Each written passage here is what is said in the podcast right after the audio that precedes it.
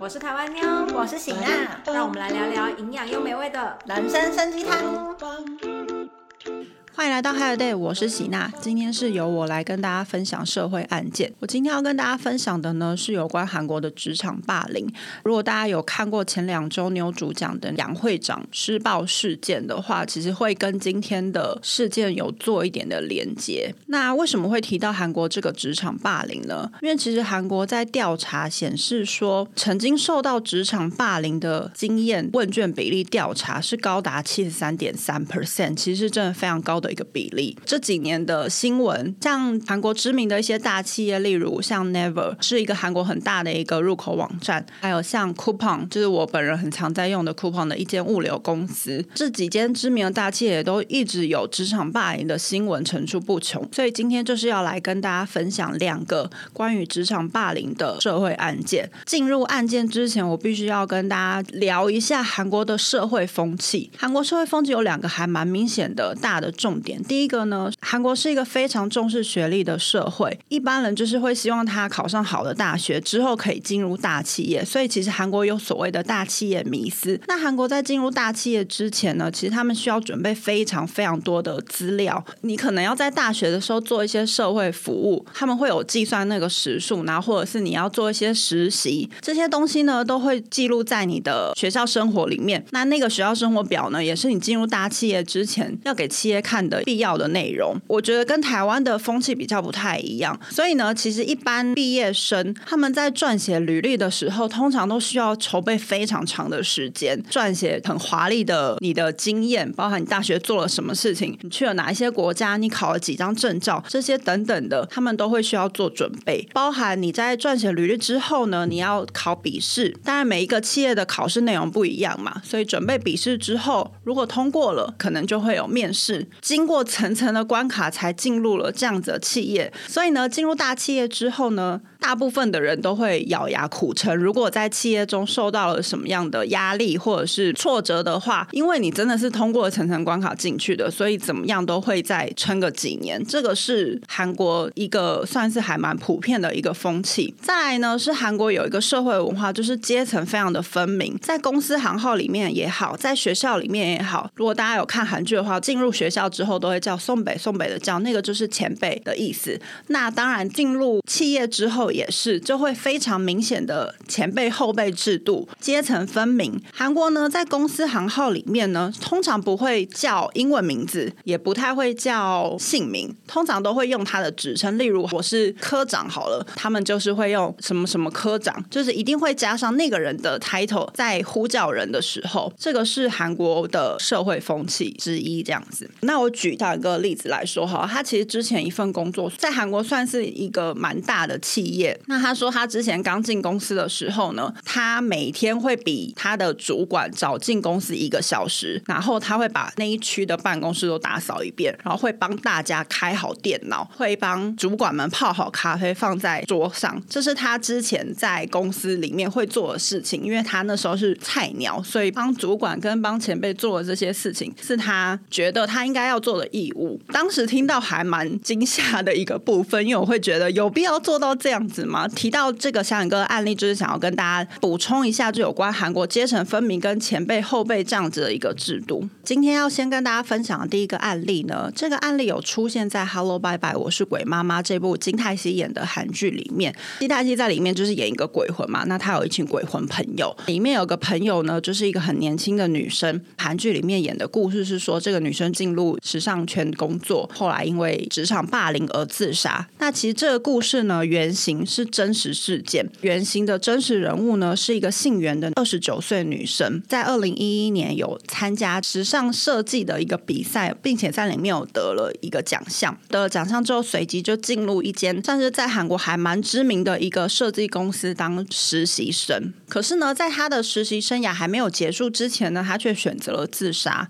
在他自杀之后呢，警方做了现场调查，并没有发现任何遗书或者是直接的证据显示他。有遭受到职场霸凌，所以这个案件当时在自杀收尾之后呢，警方并没有办法做任何更进一步的调查，一直到这个袁氏她自杀之后的一个月，袁氏生前有一个男朋友姓宋，这个宋氏呢，在袁氏自杀一个月之后呢，他也跟着结束了他的生命。后来警方在调阅监视器有发现呢，宋姓男朋友他在袁氏自杀身亡之后呢，他几乎每一天都待在灵骨塔里面，就是在陪女朋友就对了。而且这个宋氏呢，他在自杀当时有留下一封短短的遗书，里面就有提到说对女朋友非常的抱歉，觉得没有帮助到他，觉得他在公司受到了这些伤害跟压力，他知道，可是他却没有办法救赎他，觉得对女朋友很愧疚，害他最后自杀身亡这样子。而且这个宋氏男朋友呢，自杀之后呢，家人跟警方去调查一些现场的状况嘛，有发现这个宋氏男朋友他的手机完全没有设任何密码，所以呢，当然警方就有调阅这个手机里面的内容嘛。手机里面的内容呢，就有发现他跟这个原姓女友的讯息对话，就有很明确的原氏跟宋氏说：“我被霸凌了。”这个宋就回他说：“被谁霸凌？是在公司的前辈们吗？”等等的这样子的对话，就是很明显的看出这个袁氏他在生前确实有遭受到职场的霸凌。当然，这个袁氏的妈妈看到这样子的简讯内容，一定会想要找出真相。可是呢，这些内容拿去给警方，并没有办法造成直接的证据。所以，这个袁妈妈她就找到了韩国的一个节目，叫做《P.D. 手册》，找这个节目组帮忙找出线索，看能不能找到女儿到底生前是发生了什么事情。所以，接下来就是节目组他调查到的一些内容。袁氏他待的这个设计单位总共有七个设计师，那他当时在里面是担任实习生的角色。这个袁氏到底遭受到怎样的霸凌呢？因为因为这个设计公司可能会要求要整理这个棉线，就是有非常多颜色的这种棉线嘛。根据调查内容，当时袁氏有被不合理的要求说一直要整理这个棉线，而且是重复做一样的事情。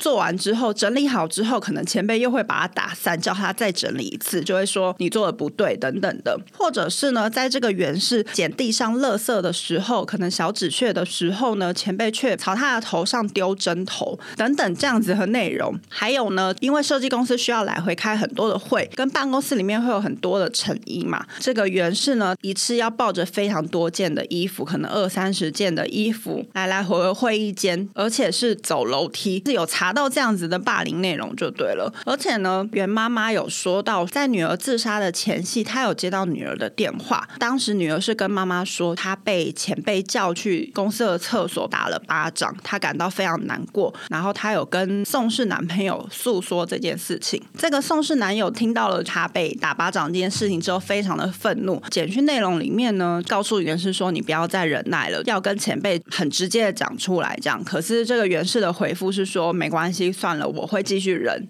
晚安。结果呢，当天他就自杀离开了人世。那当然，这个节目组呢调查这些内容之外呢，他当然也有联系当时的这个设计实习公司，希望能够进行访谈，并且了解到底是发生什么事情。可是呢，这间设计公司呢，直接的拒绝了节目组，发出了一段书面声明，内容呢就讲到说，这个袁氏呢，他仅仅是一个短短十四天的实习生，在我们公司内部绝对没有发生霸凌这样子的事而且。他的书面资料还写到说，根据警方的调查，这个袁氏他原本就有忧郁症。简单来说，白话文呢，就是说他自杀是不关我们公司的事哦。当然，节目组就是要去调查说这个袁氏到底有没有忧郁症。可是呢，根据这个袁氏他生前的一些影片，还有这个送信男朋友手机里面的一些讯息内容，他们下班会一起约去运动，然后两个人的一些互动的影片，还有跟朋友聚餐的这一些影片，再加上呢，这个。袁氏她在进这间设计公司的时候，有跟宋氏男朋友说很兴奋要进公司了。她的简讯内容是写说：“哦，我今天要去公司上班了，我很兴奋，好开心，很幸福。”用这样子的讯息内容表达说他对这份工作的热忱跟喜爱等等的这样以上内容呢。后续这个节目组请专业的心理医生去分析，医生的结论是说，以这样子的影片、这样子的简讯等等的状况看下来，这个袁氏应该是。没有忧郁症。再来呢，节目组还访问到袁氏他当时其中的一位直属主管，节目组就是问这个直属主管说，知不知道袁氏在公司里有没有发生一些事情？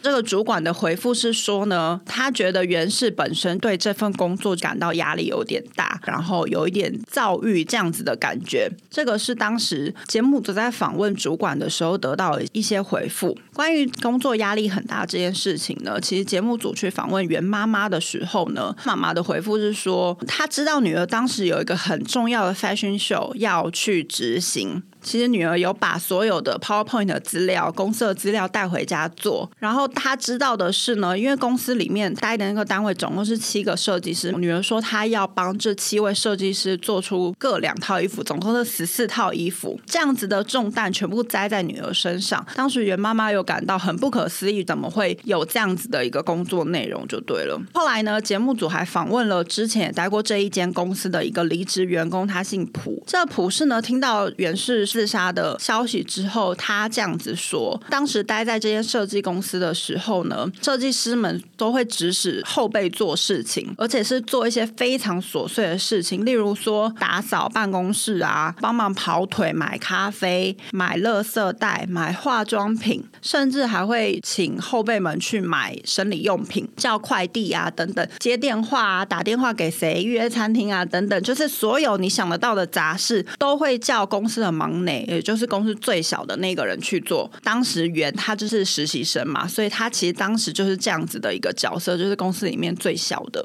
这个普世呢，甚至还有提到说，七个设计师配两个实习生都可能会觉得负担有点重了，更何况袁氏他是七个设计师配一个实习生这样子的模式，一定会让他感到压力更大。同样的呢，以上这些内容也都是节目组去做的一些访问，可是实际上这个警方是因为证据不足，也当。的那些证据都算是间接证据，然后袁氏的公司行号也发出了书面声明，说他们公司没有任何的霸凌事件。所以其实这个案件呢，在袁氏自杀之后呢，其实警方没有办法做任何的调查。那当然，袁妈妈非常不能接受，所以她除了找警方之外，还要找到这个韩国的劳动部去申请调查。可是呢，劳动部的回复却是说呢，劳动法只保护现任的老公，但是您的女儿已经去世了，不是我们适用的对。想，所以其实当时袁妈妈非常的生气，觉得女儿的过世竟然没有办法得到任何一个公道，甚至呢，在女儿的告别式当天，这七位设计师，就他的同事有到现场来上香，可是却没有做任何的道歉，就这样离场了。到至今，袁妈妈都觉得对公司对霸凌的这些人感到非常的生气，没有办法原谅。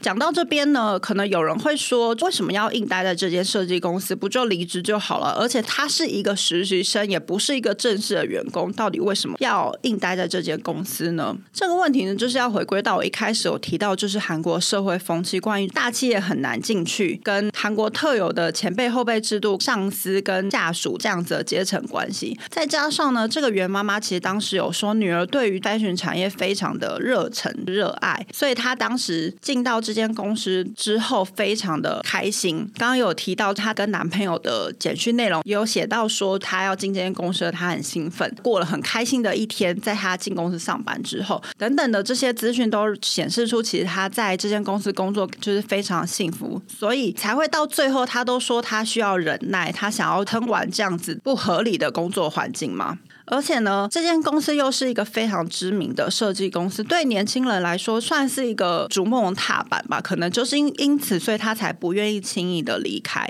那也有人可能会说，可能是因为他太年轻了，毕竟他当时的年纪就是二十九岁，可能是抗压力不够，所以才会有这样子的念头。我接下来要讲的这个案例呢，他是一位五十岁的教育人士。这个案件呢是发生在二零一八年全北的一处公寓，在早上十点多左右呢，有一个五十岁的男性坠楼身亡。他是一个老师，是金姓的一个教师。他在坠楼身亡之后呢，警方做了调查，调查了他的夫人的说辞。这个夫人是赵氏，夫人有讲到说，先生昨天晚上一直睡不好，然后早上一直嚷嚷着说不。想要去学校，今天不能休息吗？等等的。可是呢，他嘴上虽然这么说，但是还是在早上七点左右就骑车出门了。没有想到那是我见到他的最后一面。金老师在自杀的时候呢，留下了简短的遗书，上面就是写着对不起家人，也对不起我的同事们，对不起学校的校长，对不起我的学生们，这样离开了。但是这个案件。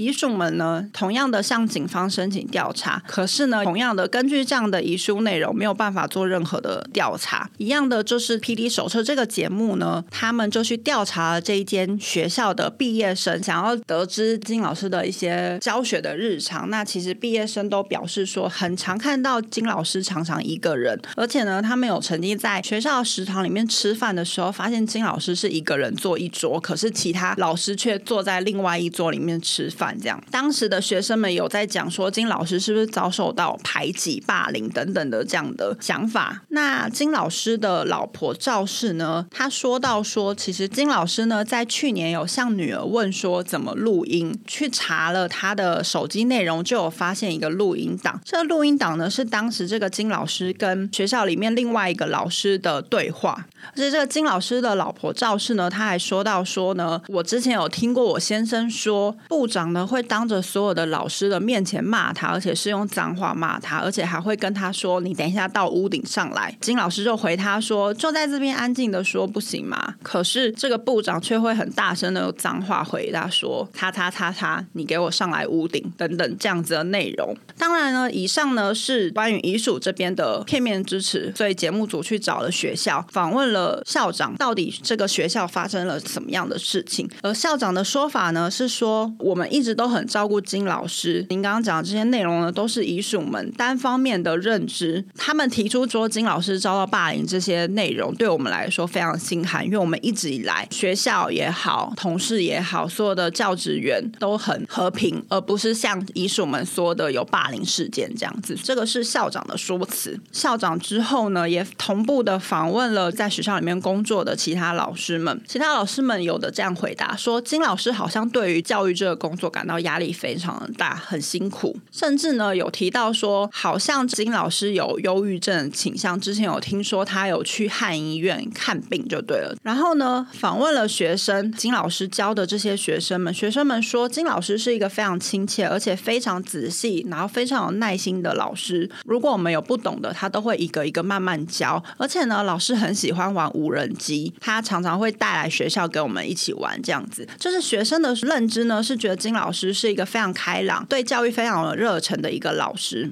接下来呢，关于刚刚那个金老师的同事提到说，他对于教育工作压力很大这件事情呢，赵氏的老婆她其实说到说，确实丈夫他在。生前的时候有突然被分配到一个新的科目，说学校需要他教这个新的科目。新的科目呢是电子商务，就是因为他要教这个新的科目，所以让他压力非常的大。这个科目呢原本是另外一个进高的这个老师指导的科目，却突然转给金老师做。节目组就去访问了这个高老师，这个高老师的回答是说呢，学校在每隔几年都会询问老师们的意愿，分配新的科目。所以呢，这个金老师他。选择的科目就是电子商务，才会让他去分配这个新的科目就对了。可是呢，翻阅这个金老师他的笔记里面呢，就是有提到开会的一些内容嘛，里面就有写到说，金老师他申请的是另外一个科目，明明就不是电子商务，可是高老师却提出说这是他自愿的，这也是很大的一个疑点。而且呢，通常呢要指派这个新的科目呢，会有让老师们一到两年的学习时间，而不会这么快几个月就要。老师们立刻教新的科目，可是这个金老师呢，他得到的消息是在一个暑假过后，他就要立刻在新学期里面担任新的科目的老师，所以让他感到压力非常的大。这个赵是他老婆提到说呢，他有听到金老师说要教新的科目，然后他还赶快上网去订课程啊、订书啊等等的，想要赶快让自己上轨道。但是这个金老师有跟老婆抱怨说，我完全没有办法在这么短的时间内吸收这样子的内容。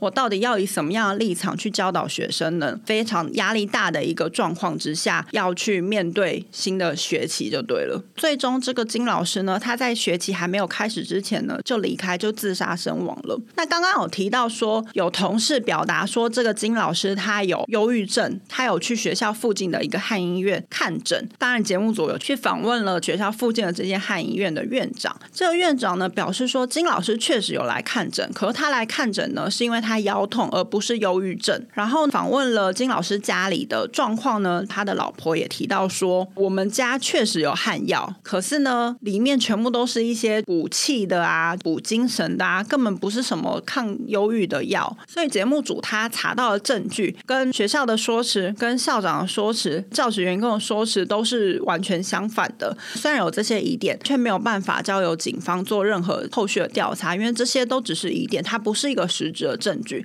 所以最终呢，金老师就还是以自杀收尾，也没有任何的更接续的调查，就对了。以上就是这是跟大家分享了两个职场霸凌的社会案件。可其实呢，我在查职场霸凌的时候呢，我有看到非常非常多类似的新闻案件、新闻画面。只要在韩国的入口网站打上“职场霸凌”“轻生”这几个关键字，就出现非常非常多的类似的案件。可是呢，如果不是像妞讲的这个杨会长闹得沸沸扬扬的暴力事事件的话，其实其他很多像我刚刚提的这两个案件也是，最后都会以不了了之收。场警方就是会哦，就是自杀结束了调查，所以其实遗属们非常没有办法接受这样的事实，就对了。今天呢，跟大家分享这两个职场霸凌的社会事件。那之所以会分享这样的社会议题呢，是因为最近这几年真的非常非常多，不管是大企业也好，小公司也好，陆陆续续发生非常多这样子的职场霸凌出现。所以希望大家可以重视职场霸凌这个议题，